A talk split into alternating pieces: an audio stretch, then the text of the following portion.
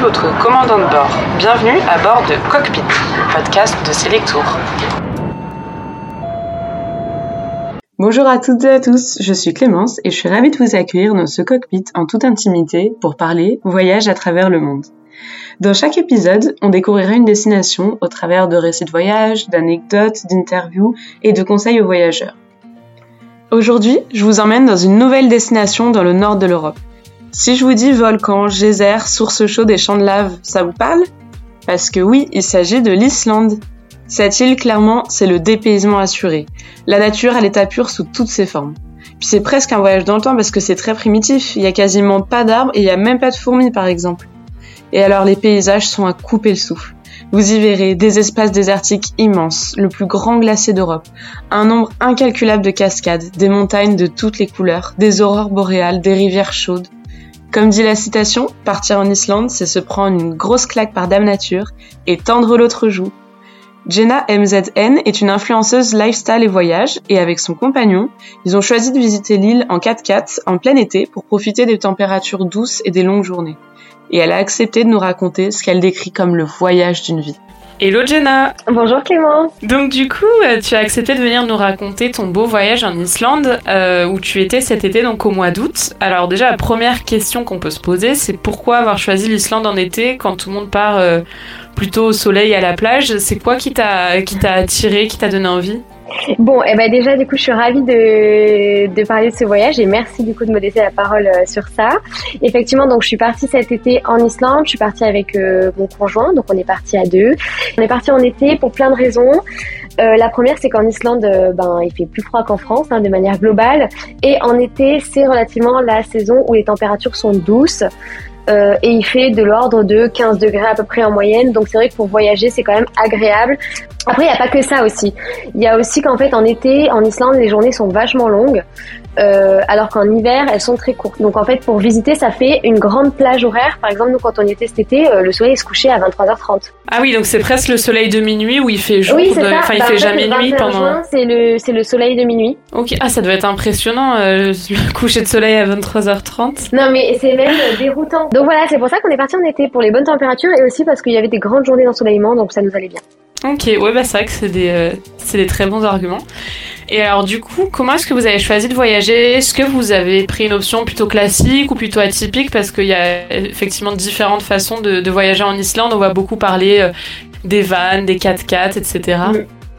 Oui, alors euh, effectivement, nous on a on a fait un choix qui était personnel. Nous on l'a fait en mode atypique, donc en fait on est parti euh, avec un 4x4 et la tente sur le toit. Voilà, c'était notre choix à nous. Il y a plein de gens qui voyagent comme ça. Il y en a aussi qui sont en van effectivement et aussi certains qui étaient en mode plus classique, euh, voiture de location et hôtel. Ah ouais, c'est la vraie aventure. Et alors du coup, est-ce que tu peux nous raconter un petit peu l'itinéraire que vous avez fait, peut-être les endroits ou tes paysages coup de cœur, euh, les attractions qui pour vous valaient vraiment le détour ou les choses qui vous ont peut-être un petit peu moins plu pour nous donner un, aperçu de ce qui nous attend sur place? Ouais, carrément. Bah alors nous, on est donc euh, pour faire un road trip de 7 jours, donc on a fait 7 jours de voyage. On recommande pas moins parce que franchement il y a tellement de choses à faire euh, que nous 7 jours on était, on n'aurait pas voulu avoir moins quoi. Et donc on a fait euh, quasiment le tour. Alors on a beaucoup roulé, c'était notre choix personnel. Euh, peut-être ne pas faire tout le tour en une semaine c'est raisonnable. Nous on a fait tout le tour mais on roulait 6 heures par jour. Oui, on peut conduire facilement là-bas Ah mais en fait c'est simple, hein, c'est, y a, je sais même pas s'il y a de feu de circulation, attends je suis en train de faire un flash là. Non mais c'est vraiment euh, comme dans les films, c'est une route bétonnée et rien autour. Et c'est ça sur toute une île. Et c'est tout un vitesse, c'est 80 ou 90, je sais plus, et tu roules. Donc nous on est parti de Reykjavik, donc euh, à côté de l'aéroport. Euh, et ensuite on a fait toute la côte sud, on a commencé par la côte sud, on est allé au bout de l'île à l'est et on est revenu par le nord pour redescendre euh, au point de départ à Ejavik et, reprendre l'aéroport.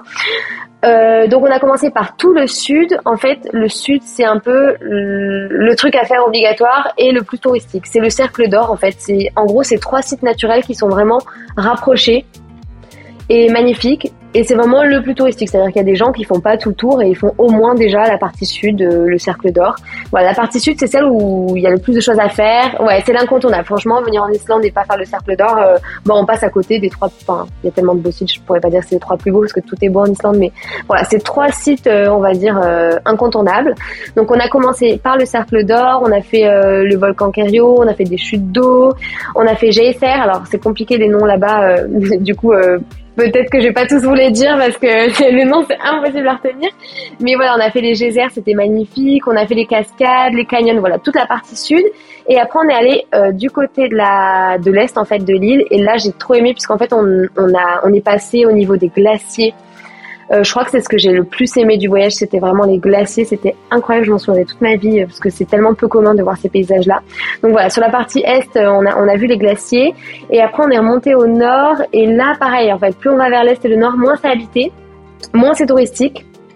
Donc c'est assez pas Walking Dead, mais voilà, c'est vraiment très préservé, quoi. C'est vraiment la partie, ouais, c'est vraiment la partie de l'Islande qu'avec les locaux, voilà, même eux, il y a des maisons enfin c'est très écart, enfin c'est pas des, grandes villes quoi, c'est vraiment peu habité, peu touristique.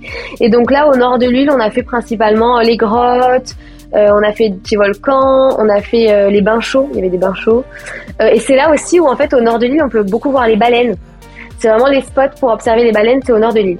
Et alors pour ne pas tous les citer, est-ce que tu as deux trois de peut-être de tes sites préférés dont tu voudrais dire les noms ou raconter quelques petites anecdotes ou conseils un peu euh, avec ton retour, toi qui as été sur place Oui, carrément. Alors, bon, bah déjà, le, premier que je peux vous dire, donc, c'est les glaciers.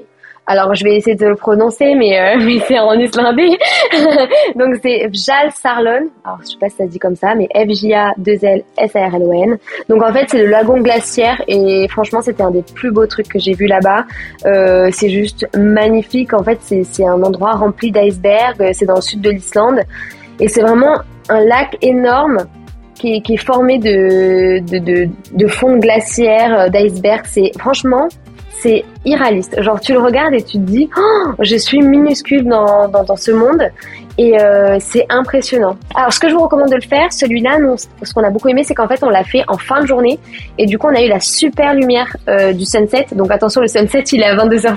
Hein.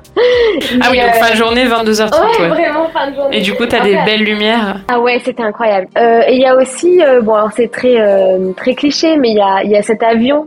oui, le, bah, je voulais te demander justement cette fameuse carcasse d'avion qu'on voit Exactement. partout. Exactement. Ça, on est allé le faire et franchement, c'était impressionnant quand même. Après, c'est un peu le truc touristique. Donc il euh, y a des gens ils disent bon ils font leur photo ils repartent. Mais nous on a profité, on voilà on a on a marché tout autour, on a pris le temps et tout. Et, ça pareil euh, peut-être nous on l'a fait en fin de journée aussi. Parce que franchement, la journée, il y a trop de monde et euh, les gens, ils arrivent, c'est un peu le truc attrape touriste, ils se prennent en photo devant, ils repartent. Nous, on est allé en fin de journée, on a fait la marche, parce que la marche elle est longue, elle prend genre 50 minutes ou, ou presque une heure de, de désert. Donc franchement ouais l'avion c'était c'était assez incroyable. Le glacier et les volcans. Moi ce que je retiens d'Islande c'est les volcans on a eu trop de chance quand on était là-bas. Il y en a un qui, est, qui est, en, éruption. Ouais, bah il est rentré en éruption l'avant-dernier jour où on y était. Ça doit être incroyable. ça. Ah bah tu vois, je t'en parle, ça me met les frissons. Euh, ouais, c'était fou. Franchement, euh, il faut voir les volcans là-bas, même éteints déjà, c'est impressionnant. Il y en a 130 hein, des volcans. Donc, euh, ah oui.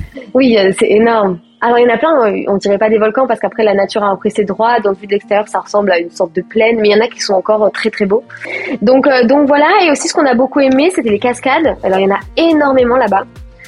Euh, surtout sur la partie sud de l'île, nous on en a fait énormément, les chutes d'eau, les cascades, il y en a des super belles. Moi celle que j'ai adorée c'est Faxi, F-A-X-I. Et en fait, elle est très belle parce que euh, elle, elle, est ultra large, elle a une puissance d'eau. Enfin, t'as un côté, franchement, tu vibres du son de, de, de la chute d'eau. C'est celle où euh, tu peux passer derrière? Oui, ouais, tu peux passer derrière. Et franchement, c'est super sympa, c'est impressionnant. En plus, quand il y a le soleil, bah, avec l'eau qui tombe, ça fait un arc-en-ciel. Non, mais c'est un truc de malade. Hein. Ah Donc voilà quoi te dire. Après tout était beau là-bas. Là j'ai essayé de te donner mes quatre préférés, mais c'est très subjectif. Euh, tout est euh, à couper le souffle. Hein. J'imagine.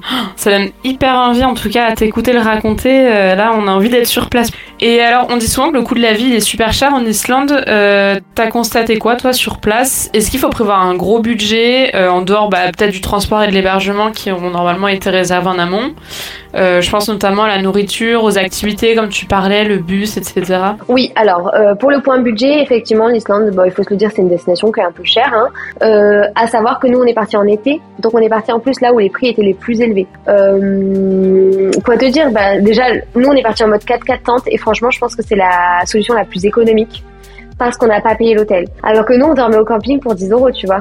Oui, c'est facile de stationner le 4x4 et le van. Ah oui, mon dieu, il y en a tellement. Non, mais il y en a tout le temps. C'est euh, les gens, ils voyagent comme ça là-bas, donc euh, il y en a tout le temps. Oui, donc l'équipement est prévu pour. ok. Ouais. Et après, la nourriture, c'est quand même assez cher.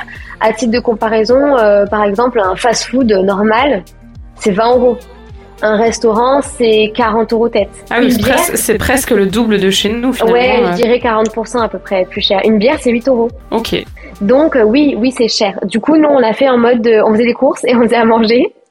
Et là d'ailleurs j'ai une petite astuce pour ceux qui veulent faire les courses. Euh, il y a des enseignes qui sont plus chères que d'autres et la moins chère de toutes c'est Bonus. C'est une chaîne de supermarché. Ok, ah bah c'est bon à savoir ça. Ouais, c'est un petit cochon rose, on le reconnaît super bien de, de dehors parce que sur le supermarché on voit ce, ce cochon rose. Et voilà c'est la chaîne Bonus et c'est la moins chère pour faire les courses, c'est vraiment celle que je recommande. Ok, et eh bah ouais ça c'est bon à savoir. Euh, merci pour le petit tips euh, supermarché. Ouais, ah bah avec plaisir. L'essence est chère aussi. Euh, nous, pour une semaine, en roulant 6 euh, à 7 heures par jour, on en a eu pour 300 euros. Oui, donc il faut prévoir quand même euh, un budget assez conséquent pour cette destination, quoi. C'est ça. C'est une destination qui est, ouais, qui est assez onéreuse. Après, voilà, c'est le voyage d'une vie. Hein. Ah bah ça, oui. Tous les voyages sont le voyage d'une vie, de toute façon. Ouais, c'est vrai. non, mais c'est clair. Et alors, dernière petite question. t'as pas trop souffert du froid, notamment en dormant dans le 4x4. Est-ce que t'as peut-être des conseils à donner en termes d'équipement à prévoir avant de partir ou sur place euh. Effectivement, nous on est parti très bien équipés. Euh, quand on part en Islande, que ce soit été-hiver, déjà il faut l'équipement de rando de base, les bonnes chaussures quoi. Euh, et ensuite, nous, même en étant partis en période estivale, on s'est quand même bien équipé de vêtements thermiques quoi. Enfin moi j'avais pris des, des soupules thermiques, je pensais que je les mettrais pas parce que je partais au mois d'août. Je te garantis que je les ai mis tous les jours. Euh, des tenues confortables, franchement, faut être en mode leggings, jogging, ça sert à rien de mettre euh, le joli pantalon, enfin ça n'a pas de sens, faut vraiment être à l'aise dans ses vêtements et tout. Euh, très important, le coup de vent, le kawé. Ouais. Et même le surpantalon de pluie. Ça, c'est une petite astuce que je donne, mais moi, il m'a trop servi. C'était une copine qui me l'avait recommandé. J'y aurais pas pensé, et franchement, le surpantalon de pluie m'a sauvé parce que quand tu pars pour une randonnée de 3 heures, que d'un coup il pleut des cordes, t'es trop content d'être au sec. Ah, tu m'étonnes. Écoute, c'est euh, c'est bien noté. En tout cas, merci pour tous ces conseils. Voilà, avec plaisir. Écoute, euh, moi j'ai terminé de te poser toutes mes questions. Est-ce qu'il y a un dernier élément que tu voudrais ajouter peut-être pour euh, finir de nous convaincre de d'organiser un voyage en Islande? Bah non, mais de manière générale, c'est vrai que moi je le classe dans mes dans mes plus beaux voyages quoi. Enfin, c'est une destination qui est tellement riche, la nature elle est tellement intacte, tellement préservée que c'est surprenant et, vraiment sur une même île avoir euh, des volcans, des glaciers, des champs de lave, des chutes d'eau, des zones géothermiques. C'est des, plages de sable noir. En fait, je sais pas ce que t'as pas d'ailleurs. Franchement, euh, c'est incroyable. Voilà, moi, je, vous recommande vraiment. Je pense que vous savez pas ce que vous allez vivre, quoi. C'est. Oh, eh ben merci euh, pour ce résumé très rêveur. Tu vends très bien la destination. Eh ben merci beaucoup, Jenna, et puis à bientôt. Eh ben merci à toi, Clémence. À bientôt. C'était Cockpit, le podcast de Selectour. Merci beaucoup pour votre écoute, j'espère que ça vous a inspiré et fait voyager comme nous. Et si vous souhaitez écouter d'autres aventures autour du globe, abonnez-vous à notre chaîne de podcast sur votre appli d'écoute préférée. Et vous pouvez aussi nous suivre sur nos réseaux sociaux, Facebook, Instagram, Twitter et TikTok, Selectour. À bientôt dans le cockpit! Ici votre commandant de bord. Nous venons bien d'atterrir en Islande et la température extérieure est de 9 degrés Celsius. Merci d'avoir choisi Cockpit pour ce voyage audio. Nous espérons vous revoir très vite.